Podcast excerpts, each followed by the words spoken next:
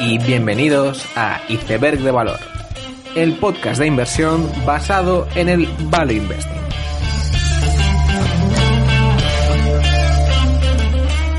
Bienvenidos los seguidores del podcast, bienvenidos a Iceberg de Valor.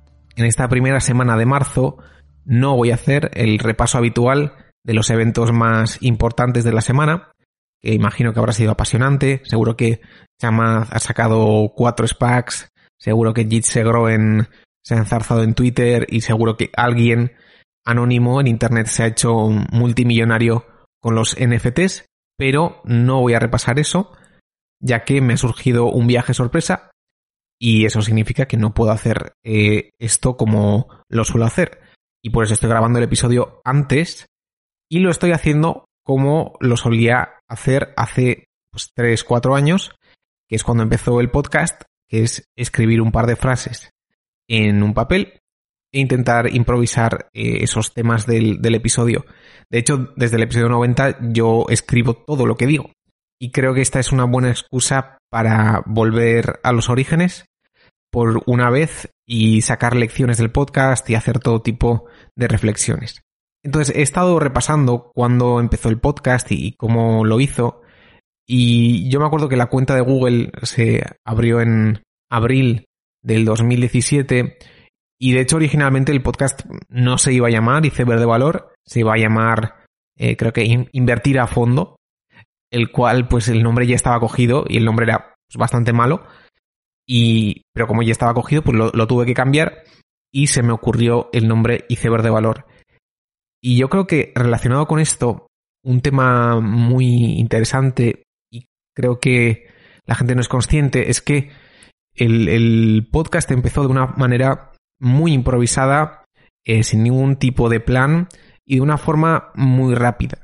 el, primer episodio, eh, ya digo, el nombre Iceberg de Valor fue pues, una improvisación, el logo fue una imagen PNG obtenida en Google y con un círculo con, esa imagen. Y la sintonía fue, creo que, la segunda melodía sin derechos de autor que escuché mientras ojeaba las diferentes melodías. Y pues bueno, la temática fue presentación del podcast, algo extremadamente simple.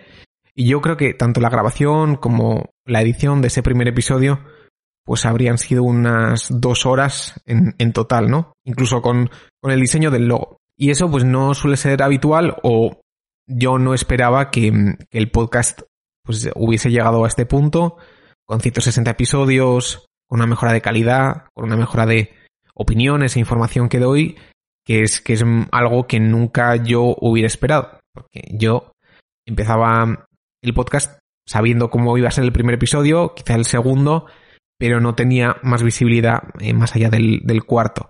Y de hecho, yo realmente no quería hacer un podcast. Yo lo que sí que me pasaba es que era muy aficionado a los podcasts y, desde 2014, más o menos, escuchaba muchos, o sea, devoraba eh, episodios de, Mark Maron, de, Joe Rogan y, similares, y yo era oyente de podcasts. Y yo realmente no quería empezar uno, por múltiples excusas que uno se pone a sí mismo de que pues no me gusta mi voz, no sé lo suficiente y todo tipo de excusas que todos conocemos, pero sí que veía, además de que me gustaba mucho, pues sí que veía un hueco de, podcast de, finanzas en, español y que no existía esa categoría y que tenía que llegar. Eh, no, no era muy difícil ver que en inglés ya existían y que en español pues tenía que llegar. Y finalmente pues eh, han, llegado muchos podcasts de, finanzas y creo que de hecho España es uno de los países con más afición al podcast que, que hay en el mundo. Quizá Estados Unidos está muy por delante, pero eh, a nivel Europa sí que está España bastante avanzada. Entonces así empezó Iceberg de Valor con un nombre pues eh, improvisado, con un logo improvisado y con una melodía pues buscada rápidamente. Y de hecho, pues yo los primeros cinco episodios siempre digo que no los escuchó nadie y realmente no, los escuchó nadie. Yo hice una cuenta de Twitter donde compartía lo que hacía y nunca expandía lo que hacía, nunca compartía eh, episodios porque, bueno, realmente lo veía como un producto para mí. Aún así, pues inevitablemente llegó el día en el que alguien compartió un episodio y poco a poco pues eso va em, haciendo bola de nieve y llegando a cada vez más personas. Pero creo que es, es importante, yo estuve como un mes y medio sin que nadie me escuchara y, y yo creo que eso es bastante, bastante bueno. Y en general, con cualquier proyecto que se hace, em, empezar a, compartir tarde eh, suele estar bien porque el primer producto suele ser bastante malo y por eso es mejor mm, iterar en la sombra que no intentar vender el producto antes de que sea em, muy bueno, ¿no? Y bueno, lo que mm, empezó así, de una forma muy rápida, pues eh, se ha convertido en una cosa mucho más grande, con ya muchos años de recorrido y con muchísimas horas empleadas para, hacer estos episodios. Pero creo que una lección que a mí me gusta sacar del comienzo del podcast fue el tema del incrementalismo y el intentar no hacer cambios bruscos o intentar eh, hacer los primeros episodios obras de arte. Eso no, no suele ser mi, estilo, pero el empezar a hacer algo con muy poco y, lanzarse a una determinada idea, un determinado proyecto, e intentar mejorar poco a poco, viendo pues, eh, a dónde puede llegar. Y, es ese incrementalismo el que me gusta pues, para, para todo proyecto, porque también elimina la fricción a, hacer cosas. Si tú te pones el listón muy arriba para cualquier proyecto, pues probablemente quizás ni empieces porque eh, ese listón te, te, hace que odies tu producto y que por lo tanto pues no, no lo hagas. Entonces, si tú tienes un enfoque a largo plazo y una visión muy incrementalista, pues creo que eso ayuda mucho y creo que eso ha sido uno de los factores que ha hecho que, que haya podido llegar hasta aquí. Y otro factor que me parece también muy destacable es que yo lo hacía por mí.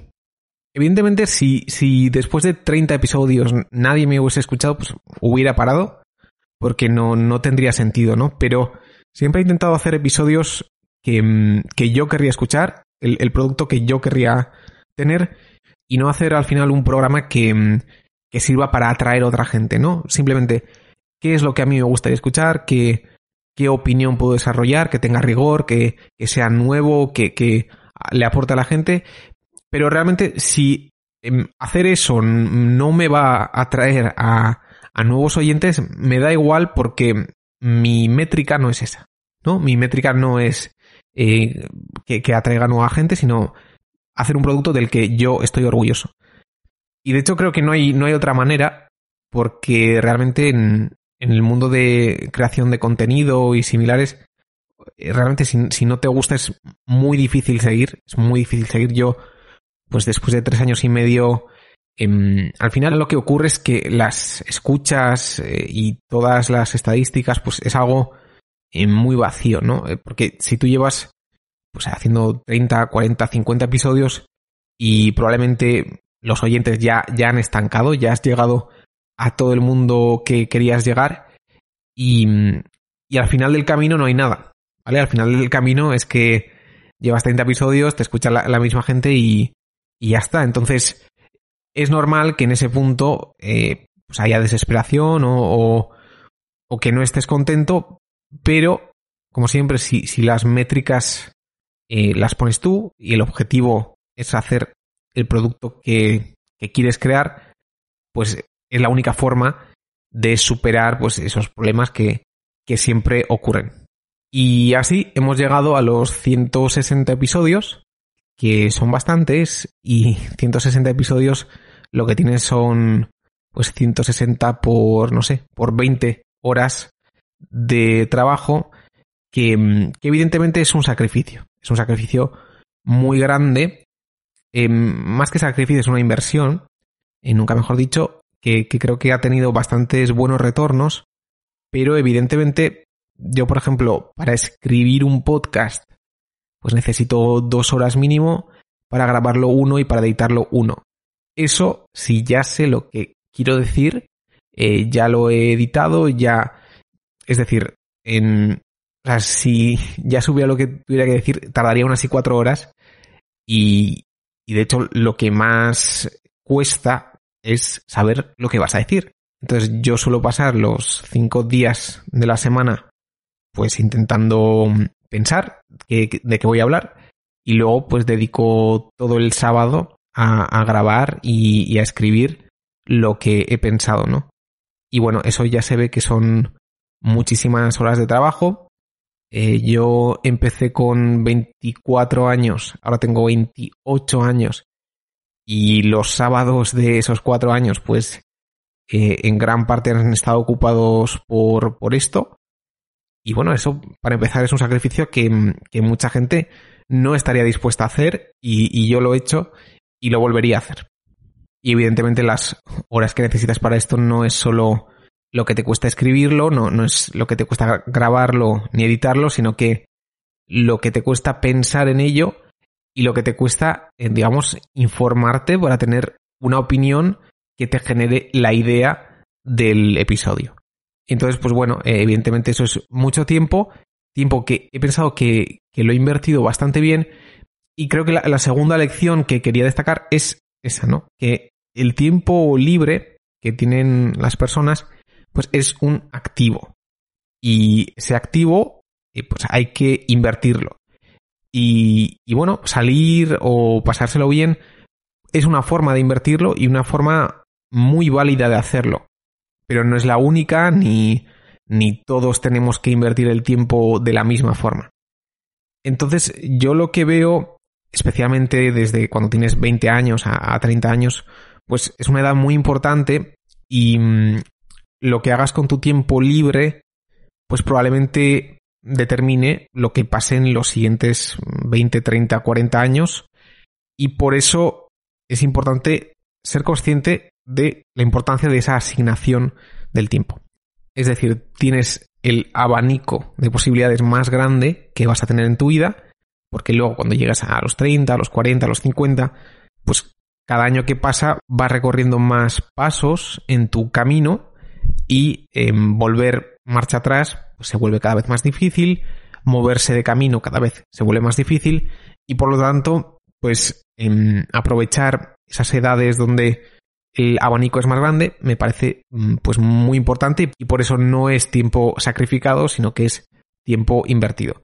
Porque lo que no puede ser o lo que hay que evitar es que mm, mires 10 em, años atrás, 20 años atrás y que por no darte cuenta de, de la importancia de ese tiempo, pues ya estés en un. hayas tomado unas decisiones y unos compromisos que, que no son lo que querrías haber hecho. Aún así, quizás el problema que veo que mm, cuando alguien como yo da una opinión de este tipo es que muchos pueden pensar que lo que hay que hacer en el tiempo libre es dedicarlo al mundo de la inversión. Y eso me parece una lección que, que no es la que quiero dar, eh, más bien la contraria. Yo creo que mm, hay muchas otras actividades que la gente debería hacer y en general creo que hay que invertir tiempo en encontrar algo que a uno le guste.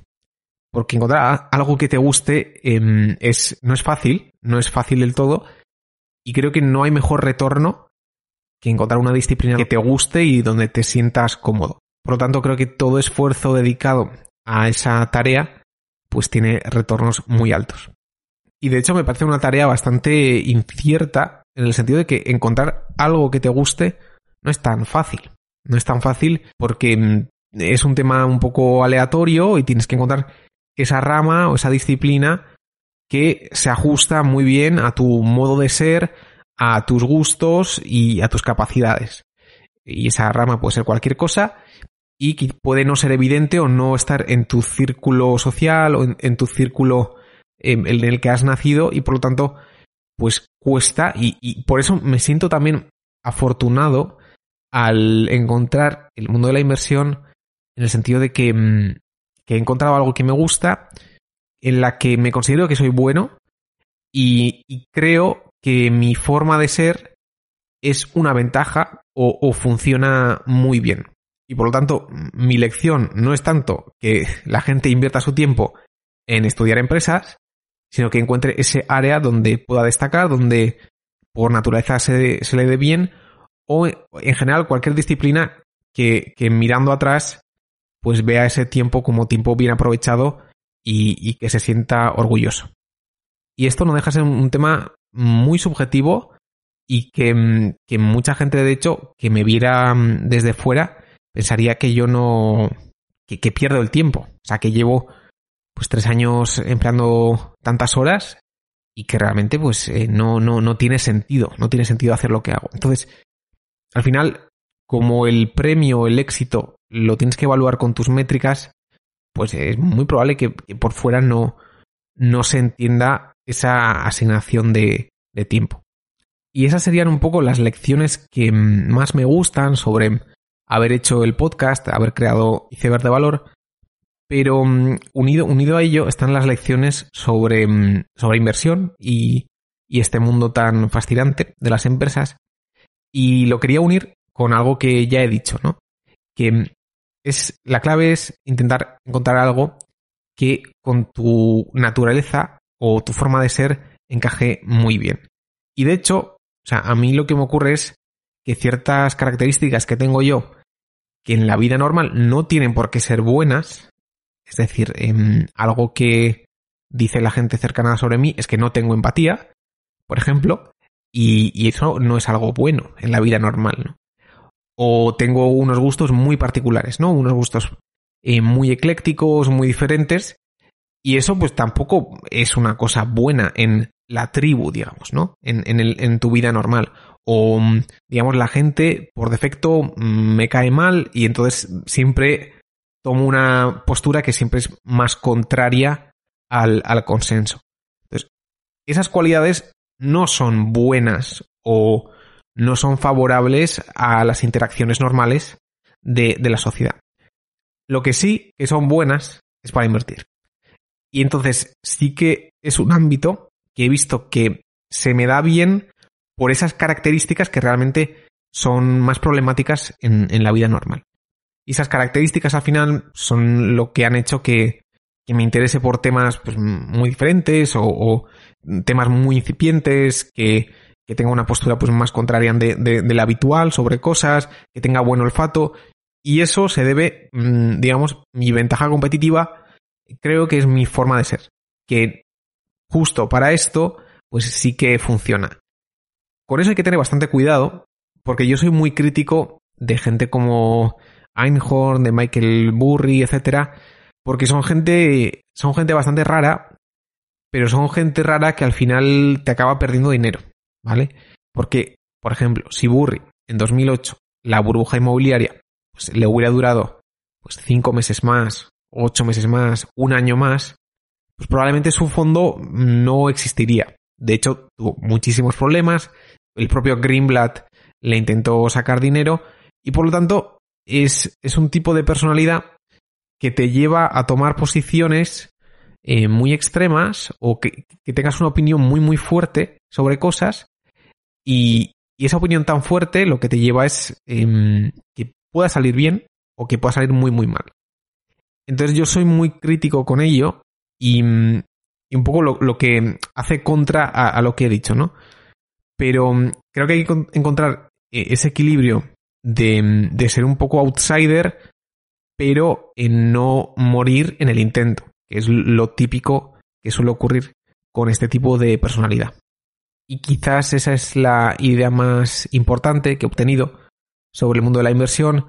¿Y por qué? Pues bueno, hay, hay personas que, que buscan cosas nuevas o porque hay gente que se interesa por cosas nuevas, otros no.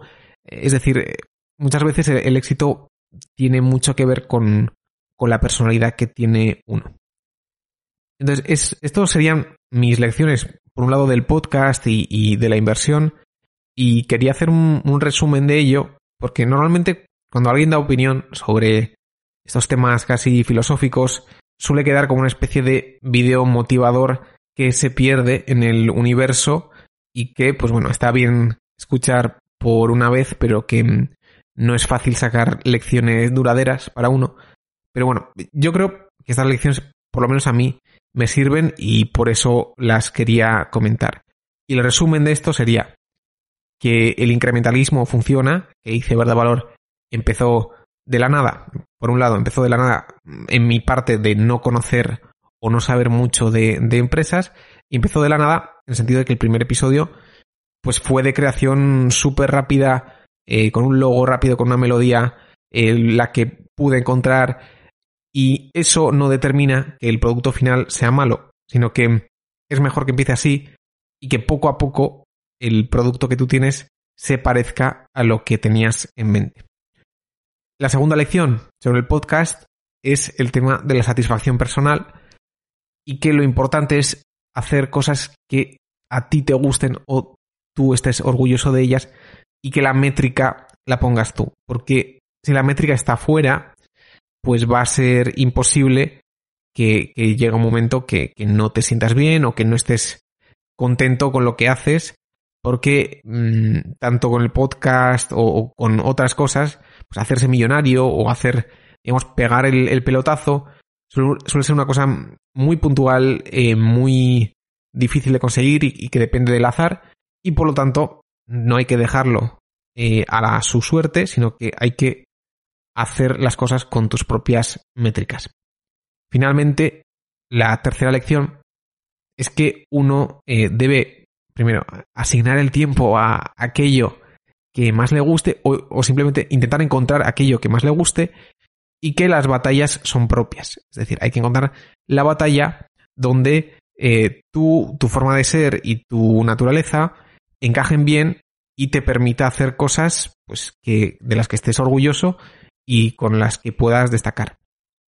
Y con este resumen termino el episodio, un episodio de un, podcast de inversión que no he mencionado ni una sola empresa, que es básicamente lo que suelo hacer yo siempre, pero espero que haya gustado y que haya servido para algo. No sé si habrá servido para motivar o no a la gente, pero bueno, creo que mm, era interesante hacerlo, hacerlo con un formato un poco diferente, más real o más improvisado. Y en general espero que haya gustado.